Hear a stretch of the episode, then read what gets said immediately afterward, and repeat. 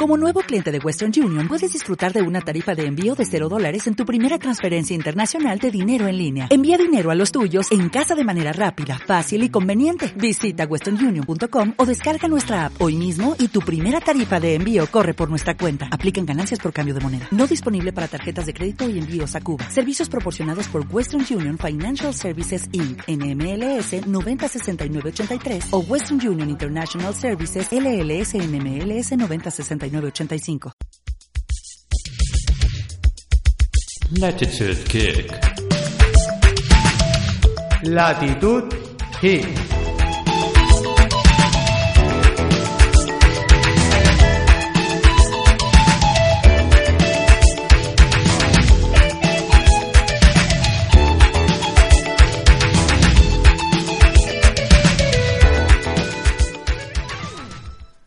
Buenos días, buenas tardes, buenas noches chicos. Good morning, Vietnam. Bueno, hoy es día 15 de diciembre del año 2015, 21 grados en Valencia. Tela. Mm, pero se está muy bien, se está muy bien caminando por las calles, eh, se está muy bien. Con esta temperatura, Papá Noel vendrá en pantalón corto, no hay duda. Y traerá algún gache bajo los brazos. Algo tiene que traer, eh, por lo menos sombrilla. bueno, época navideña, época de regalos, época de nuevas ilusiones.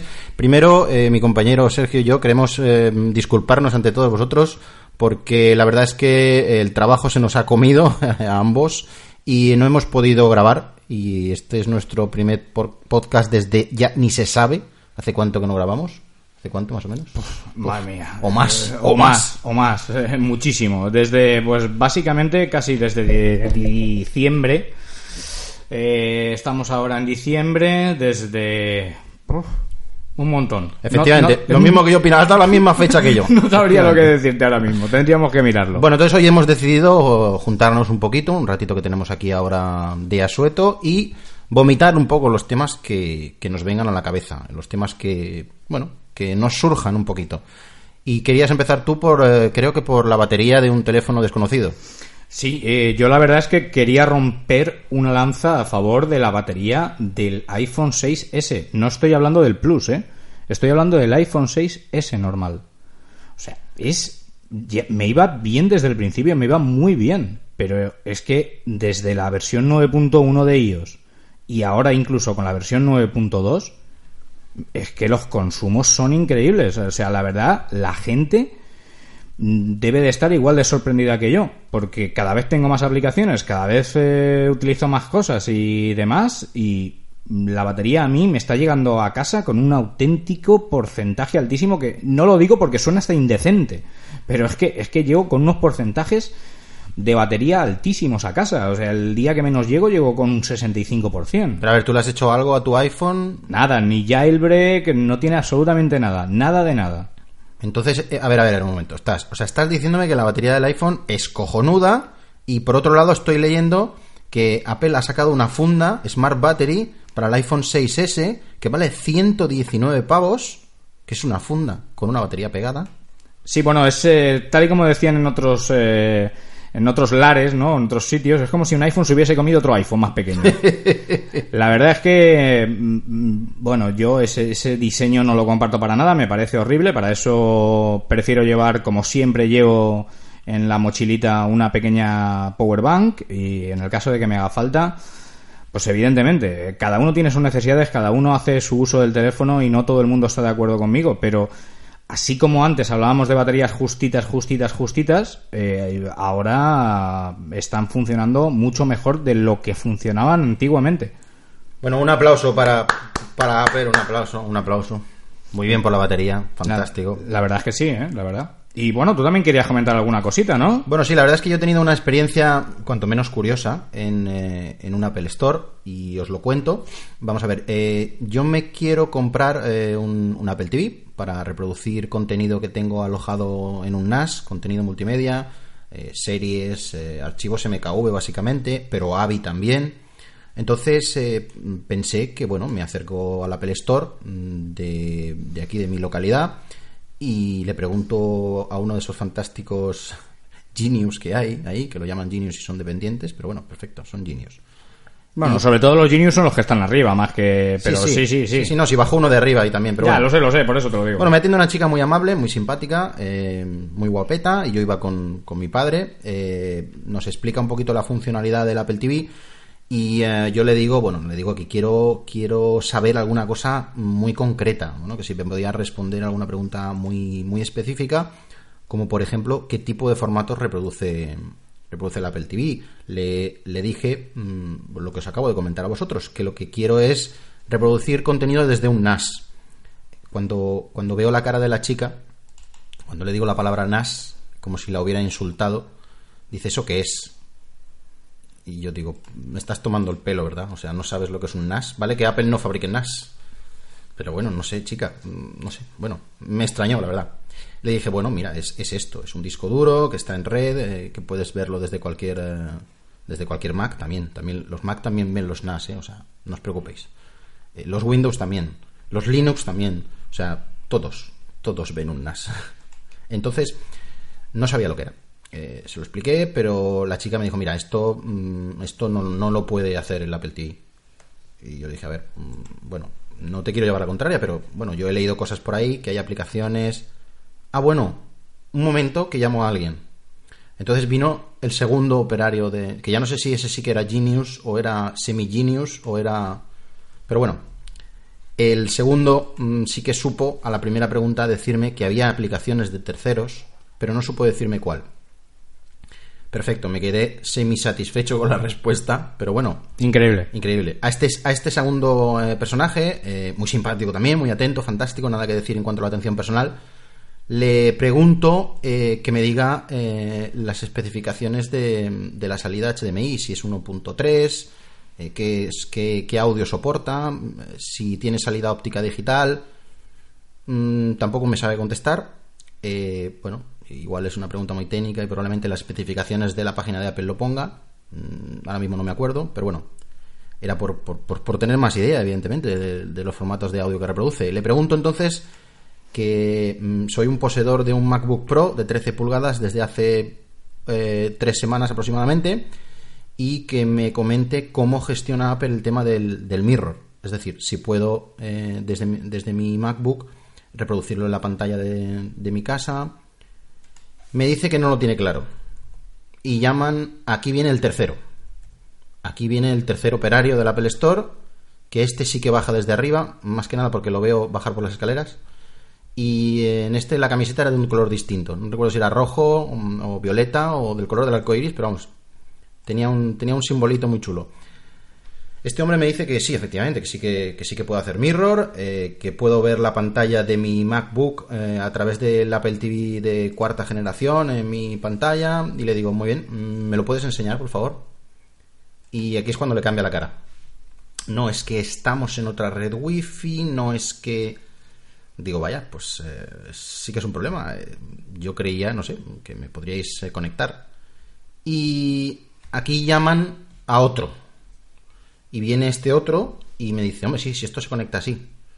Coge y abre un MacBook Air, eh, lo conecta y eh, sale una resolución, eh, digamos que no se veía muy bien. Era la mitad de la pantalla solo. Bueno, no sé, sería 720 como mucho de resolución. Yo le pregunto que si era eh, siempre en esa resolución porque la resolución del MacBook Pro Retina pues es muchísimo mayor yo creía que, que, bueno, no sé, yo tengo una televisión que no es 4K, pero por lo menos a 1080 sí. Y me dice que no lo sabe. Una vez más, mm, bueno, me quedo extrañado, le digo, bueno, estupendo, fantástico, bueno, y, puedo cerrar la tapa mm, y seguir eh, viendo el- la pantalla. O sea, puedo cerrar la tapa del portátil y que se siga reproduciendo en la televisión a través del Apple TV. Ostras, pues no lo sé, vamos a probarlo. Cierro la tapa y la imagen desaparece. El MacBook entra en reposo. Como soy usuario novato de OS X, mm, no domino el sistema y no sé si dentro hay alguna función que le diga al MacBook que no entre en suspensión cuando cierre la, pata, la, la- la tapa, perdón. La pata, no. Bueno, Bueno, eh, ellos tampoco lo sabían. ellos tampoco lo sabían, efectivamente. Entonces no sabía si, si pedirles trabajo o, o echarme a llorar o... Bueno, al final eh, les dije que, bueno, les di las gracias, por supuesto, porque todos son muy simpáticos, repito. Eh, simplemente me fui de ahí diciéndoles un, un poquito un poquito decepcionado pero recomendándoles la aplicación Infuse para el Apple TV, que por cierto se ha actualizado. Es una aplicación eh, parecida al Plex. eh, es, una, es una aplicación que reproduce eh, todo tipo de contenido, también desde los NAS, y que organiza muy bien tus carátulas, siempre y cuando tengas puestos los nombres de los archivos. Y es descargable gratuita desde, desde la tienda de aplicaciones del, del Apple TV 4. Conclusión. Te quedaste igual que entraste. Efectivamente. Decepción, decepción, decepción sin más. O sea, tampoco es por criticar a nadie ni por nada. Es una experiencia que yo he tenido en la Apple Store. Pero lo cierto es que me ha pasado varias veces, ¿eh? Entrar a preguntar algo y encontrarme con un dependiente muy simpático, creo que no lo he dicho. Muy simpático, muy guapo, pero de verdad. mm, Apple. La verdad es que lo bueno, están formados o bastante formados en su plataforma. No, no, si bien formada estaba la chica. sí, sí, seguro, no lo dudo. Pero la verdad es que en cuanto te vas a un tipo de pregunta un poquito más técnica y demás, pues a lo mejor ya se sale de bueno, de los puntos que tienen marcados de aprendizaje y bueno, aquel que no sea pues un treki o que sea de alguna manera un hick, pues se le escapa un poquito esto. ¿eh? La verdad es que fuera de, fuera de esta anécdota, el producto me parece fantástico, me parece que tiene un recorrido mm, largo, me parece que va a durar mucho en, eh, en nuestros salones. Yo personalmente, antes o después, eh, me haré con uno de ellos porque aquí sí que estoy de acuerdo en que las aplicaciones lo son todo para este dispositivo. Sí, yo, yo creo que está verde precisamente por eso. Eh, le faltan aplicaciones, le falta le falta un poquito de madurez al producto. ¿eh? Sí, sí, le falta ecosistema, efectivamente, pero el producto en sí me parece muy interesante. No comparto que le hayan quitado la salida, la salida óptica, pero bueno, Es, es algo que se ha quejado mucha gente, ¿eh? Se ha quejado mucha gente de que no tenga una salida óptica eh, de sonido. Claro, cuando estamos hablando de resoluciones 4K de vídeo, el usuario que tiene una televisión 4K quiere un sonido 4K también, quiere un sonido al mismo nivel. Y eh, hoy por hoy mm, la salida óptica, mm, digamos que, bueno, mm, te da una inmediatez de audio y una calidad que el HDMI, de momento, yo no he conseguido sacar la misma calidad. Es cierto, es cierto, es cierto. Bueno, pasamos a otro puntito o quieres comentar alguna cosa más? Nada, sobre nada, por mí cerrado. Sí.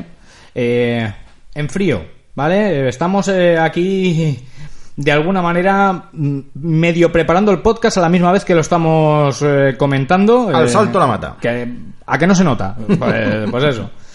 Eh, algunos de los smartphones, de los smartphones, perdón, que regalarías, que recomendarías para estas navidades. Ah, yo tengo uno muy bueno, yo te- que seguro que no conoces. Marca Xiaomi. Xiaomi Redmi Note 2. No vamos a hablar del 3, porque el 3 acaba de salir. No está testado. No tengo, no tengo dudas de que será un terminal fantástico. Pero eh, Xiaomi Redmi Note 2, impresionante. Sí, además se está encontrando ya por unos precios eh, casi irrisorios, o sea, casi da vergüenza preguntar el precio. Pero es que con respecto a precios, esto no es una recomendación, ¿eh? es solamente información. Lo vi anoche y hay un, un smartphone, Home Tom, ¿vale? ¿Te pasa algo en la boca? Me pasa algo en la boca, ¿vale? Home Tom, eh, que está saliendo las 10 primeras unidades de cada día a 36,66 dólares. Señora que lo tiro, señora que lo vendo, 36 dólares. No sé, no, 36 euros, 39 dólares, si no recuerdo mal de memoria. Pero vamos, Bueno, bueno. no llega a los 40. Y eh, si no podemos de alguna manera optar a esas 10 primeras unidades de cada día, está por unos 51,52. ¿Pero estás hablando de 10 dólares en alguna tienda como AliExpress o...? Estamos hablando en tiendas chinas. Pero es que es absolutamente impresionante porque estamos hablando de un eh, phablet de 5,5 pulgadas. Tiene un giga de RAM. No es mucho. Tampoco está muy bien el procesador. Tiene un procesador MediaTek A, creo que es 1.3, y 1.3 forzado y uno normal. Eh, tiene 720. Una pantalla de 3000. eh, perdón, una batería de Batería. 3000. Ujú. Y la verdad es que tiene un diseño muy bonito. Es como un, como un LG V10 prácticamente igual. Y ya digo, no es una recomendación, simplemente es una información para quien quiera echarle un vistazo. ¿Vale? Eh, el modelo, no sé si era el... A ver si os lo puedo mirar en un segundito. Hometon HT6 puede ser. No. Es el Hometon. Eh, tu, tu, tu, tu, tu, el H7, me parece, o algo parecido. HT7. Hometon HT7. Oferta por tan solo 39,99 dólares. ¿Vale? Las primeras unidades vendidas cada día. Toma ya. Algo demasiado. Quien quiera echarle un vistazo, que se lo eche. Eso es lo que me ha costado a mí la funda. Sí, es, es increíble. Bueno, y tal y como Jorge sí que había recomendado el Xiaomi, que estoy muy de acuerdo con él, que sería mi primera recomendación, eh, a un precio baratito y asequible. Siguiendo esa línea de baratita y asequible, eh, Meizu, el M2 Note también. Sí, ¿eh? también lo tiene un compañero nuestro y la verdad es que le funciona fantástico. La capa de personalización de Flyme es impresionante, está muy currada. Está muy bien, es un, es un equipo que está muy bien, muy bien. Sí que es cierto que eh, presenta alguna pequeña eh, incompatibilidad con los servicios de Google Play. Es decir, en algún momento eh, puedes tener algún pequeño problema con algún servicio. Mm, Casi seguro que instalando otra versión diferente de, de Google Play Service se puede solucionar. ¿eh? Casi seguro, casi seguro. Así que son esos dos telefonitos muy baratos que están ahí y que yo creo que son bastante recomendables. Muy interesante para el tema de los eh, teléfonos chinos, como, como estos dos terminales que hemos recomendado, marca, marca Xiaomi, por ejemplo, eh, y eh, el otro terminal mm, que ha recomendado mi compañero. El Meizu. El Meizu, efectivamente. Eh, muy importante mm, que no tienen servicio técnico en, en España, ni en Europa, que yo sepa. Entonces comprarlo a través de una página como por ejemplo Amazon. Amazon te da dos años de garantía. Si te pasa algo con el terminal, son ellos los que responden para los productos premium. A veces encontraréis dos precios. A lo mejor eh, es más barato eh, con el otro precio que no es premium, pero si es premium, Amazon se hace responsable durante esos dos años, eh, si, no, si no me falla la memoria, de esa garantía. Lo digo porque una compañera ha tenido un problema, por ejemplo, con una tablet, una Nexus de 7 pulgadas. Recuerdo que la batería se le murió, no cargaba, no arrancaba. Eh, la tablet ya la había comprado hace hacía un año y 11 meses aproximadamente. La compró a través de Amazon, también premium. Los llamó y, para su sorpresa, Amazon le devolvió el importe íntegro de lo que le había costado la tablet. Sí, el servicio de Amazon ya lo, ya lo conocemos. ¿eh? Es eh, muy bueno. ¿M? Otro que a mí me gustaría nombrar es el OnePlus X. ¿Vale? OnePlus X. Un terminal de la casa OnePlus mm, precioso, pero precioso, ¿eh? Tanto por la parte de delante como por la parte de detrás 2,5D, incluso hay una versión cerámica por la parte de atrás, marco metálico, 5 pulgadas, bueno, procesador 801 que tiene un poquito de tiempo, pero es un procesador genial y trabaja perfecto. Bueno, un terminal que hay que ver y sentir en la mano porque es chulísimo, ¿eh? Pero esta gente de OnePlus X todavía siguen con el tema de las invitaciones o puede comprar el terminal cualquiera. En principio, con el OnePlus 2 las han abierto completamente. Ah, cualquiera puede comprarlo, perfecto. Buena, entiendo y supongo que no habrán vendido la cantidad que creían y han abierto. buena decisión, buena decisión. Espero que con el OnePlus X mm, sea la misma estrategia, ¿eh? pero no lo tengo claro al 100%. Otro, Jorge. ¿Honor? ¿Honor te gusta? Bueno, eh, los eh, Huawei, Huawei está haciendo las cosas muy bien. Sí, es, Honor es la segunda marca de Huawei. y El Honor 7, Ojo, espectacular. Ojo, grandes, ¿eh? Son terminales, son phablets, son terminales de muchísima calidad, con los materiales de construcción que nos tiene acostumbrados Huawei, son es eh, acero, es cristal, son teléfonos muy bien construidos. Sí, sobre todo las gamas altas sí. ¿eh? Las gamas que son un poquito más bajas, eh, la construcción sigue siendo muy muy buena, pero los materiales no son tan tan premium. Lo que ¿eh? no he tocado nunca es la capa de personalización de Huawei. Yo sí, yo sí la he tocado. Eh, para mí no es de las mejores, pero tampoco es de las peores. Estaría en un término, en un término medio. Eh, hay gente que le está dando mucha cera a la capa de Huawei, pero a mí no me parece tan mala, ¿eh? ni mucho menos. Claro, eh, Xiaomi y sobre todo Flame, para mí Flame ha pegado un vuelco importante a las capas chinas, me gustan más, pero están muy bien, muy bien. Si hablamos ya de otro terminal, también de segunda marca de Lenovo, por ejemplo, podemos hablar del ZUK Z1, también.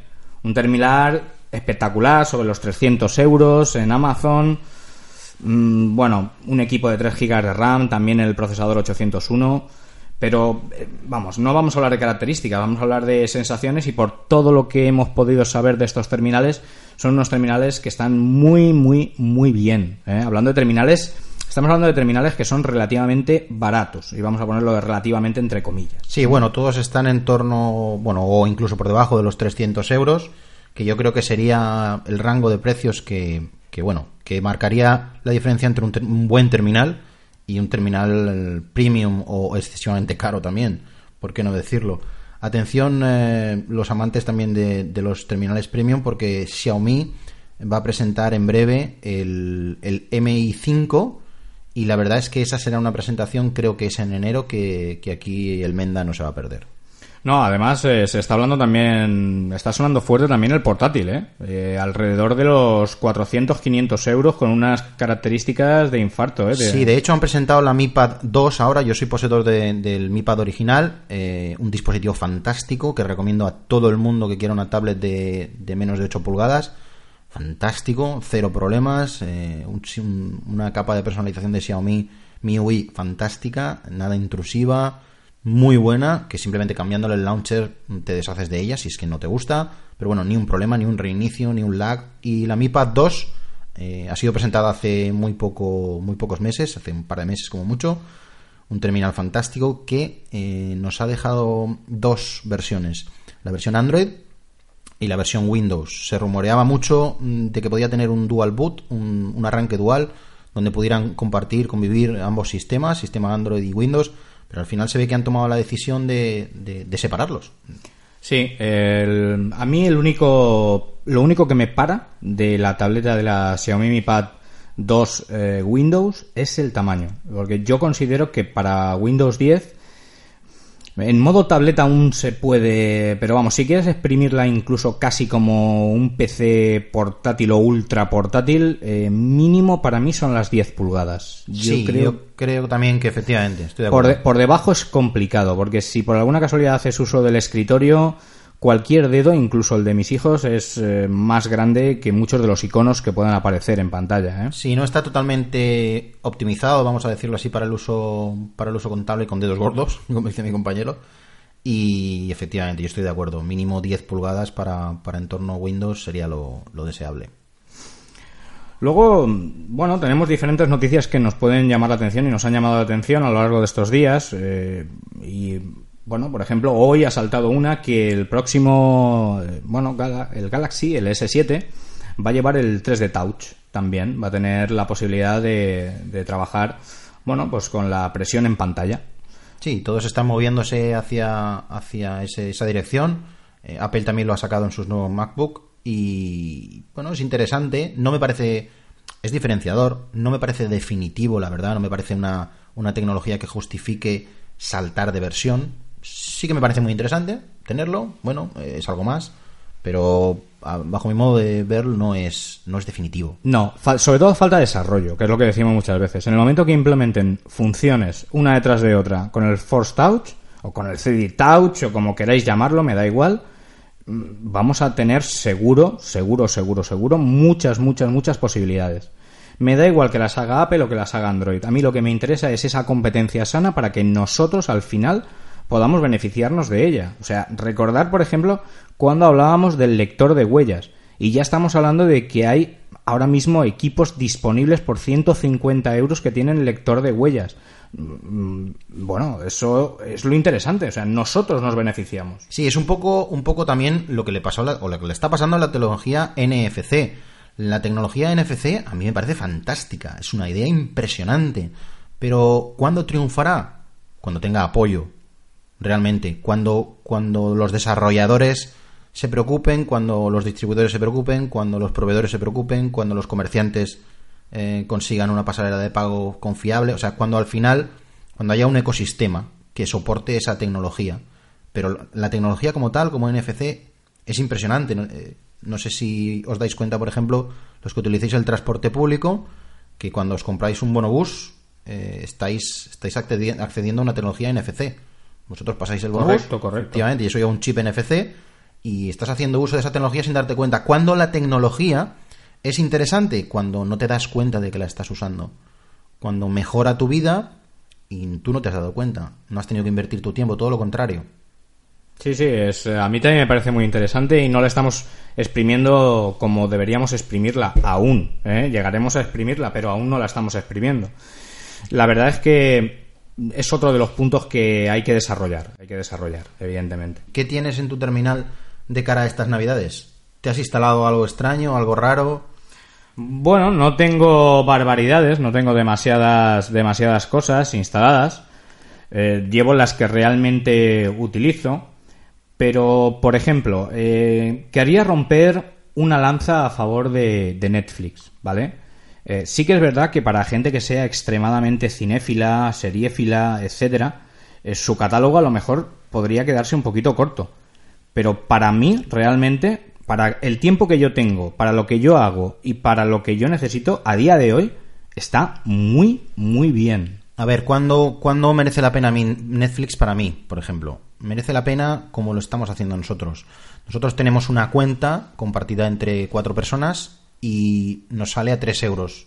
Sabemos que solo podemos conectar cada uno de nosotros con un dispositivo a la vez y 3 euros al mes. O sea, por 3 euros al mes tienes acceso a un catálogo impresionante por el precio que estás pagando. La velocidad es increíble. Tienes cuatro perfiles diferenciados para cada una de las personas, más un perfil niños, donde tienes mogollón, pero mogollón de series, películas. Los nanos no se las acaban. Solo, solo, solo, exclusivamente. Con el uso infantil, yo ya justifico esos 3 euros. Sí, estamos hablando de pagar esos 3 euros, no estamos hablando de pagar ni los eh, 10 ni los 12. Estamos hablando de pagar, pues eso, 3, 4 euros, hacerlo entre varias personas de la familia o varios amigos. No, no existe ningún tipo de incumplimiento de, de la ley, eh, o sea, lo permite Netflix y no hay ningún problema. Efectivamente, que sepáis que se hace muy sencillo, ¿vale? Se, se da de alta uno, se comparte la contraseña con el resto de personas y ya está, no hay más. Sí, esa es la primera que quería comentar. Luego, eh, otra de las que a mí me gustaría resaltar, recordar que yo ahora mismo llevo, bueno, llevo iOS y llevo Android, llevo los dos ahora mismo, pero estoy hablando ahora mismo de iOS. Por ejemplo, otra aplicación muy muy interesante para mí es la aplicación del tiempo Morecast, ¿vale? Morecast es una aplicación muy interesante y que, bueno, para todas mis aficiones y ahora que vienen unos días de fiesta y tal, pues no nos vendría mal tenerla instalada y ver cómo funciona. Es gratuita, se llama Morecast Premium, si no recuerdo mal, y bueno, funciona de lujo, de lujo, de lujo. Yo os recomiendo que la tengáis. Luego en navegación, por ejemplo, pues eh, la típica, eh, aparte de los, de los mapas que tengáis de Gear Maps, perdón, aparte de los mapas de Apple o aparte de los mapas de Google, pues podéis tener Gear Maps, por ejemplo, que va muy bien en todas las plataformas, ¿vale? Y luego yo tengo una para off-road en Apple que es Motion X GPS. También va muy bien, muy bien. La verdad es que eh, yo creo que son recomendables. ¿eh? Bueno, yo particularmente os voy a recomendar una aplicación que no la uso día a día, pero que sí que me gusta llevar instalada porque me parece muy novedosa, me parece que cambia un terminal de arriba abajo y me parece que, bueno, es, un, es una idea muy interesante. Es un launcher, eh, es un launcher que se llama Z, Z Launcher, un launcher que creo recordar que hizo Nokia. Nokia, efectivamente. Y bueno, mm, más que contarlo, porque realmente es muy sencillo, os invito a que lo probéis, porque es un launcher tan minimalista que apenas tiene opciones, pero que funciona realmente de manera espectacular. Muy recomendable para esos terminales grandes, donde el dedo a veces no llega a todos lados. Bueno, instalarlo, como sabéis que la posibilidad de cambiar el launcher es muy fácil, y ya me, ya me contaréis. Sí, está, está muy bien también. Yo eh, no voy a nombrar todas las aplicaciones que, ten- que tenemos, porque para eso ya hicimos un podcast, Pero sí que hay otra interesante que es iMedia Sare, ¿vale? iMedia Sare para iOS. Todos aquellos que deseéis compartir, por ejemplo, con el Chromecast cualquier elemento del carrete, vídeo, foto, ¿vale? Podéis hacerlo con iMedia Sare. Ahora mismo, en estos días de Navidades, seguro que podéis hacer uso de ella y cualquier elemento local lo podéis reproducir directamente allí, ¿eh? en el Chromecast. ¿De acuerdo? Y bueno, básicamente hoy ha sido un poquito de todo lo que os hemos ido comentando y más que nada por no perder la costumbre, por estar aquí, por que sigáis eh, escuchándonos y en el próximo os aseguramos un contenido más detallado y un contenido mucho más amplio. Oh no, Dios mío, tiene algo en mente. Algo, algo, algo hay, algo hay. Muy bien, pues muchas gracias a todos y aprovechamos para desearos una feliz Navidad, felices fiestas y buenos gadgets. Igualmente, felices Navidades, feliz año y que todo entre muy, muy bien.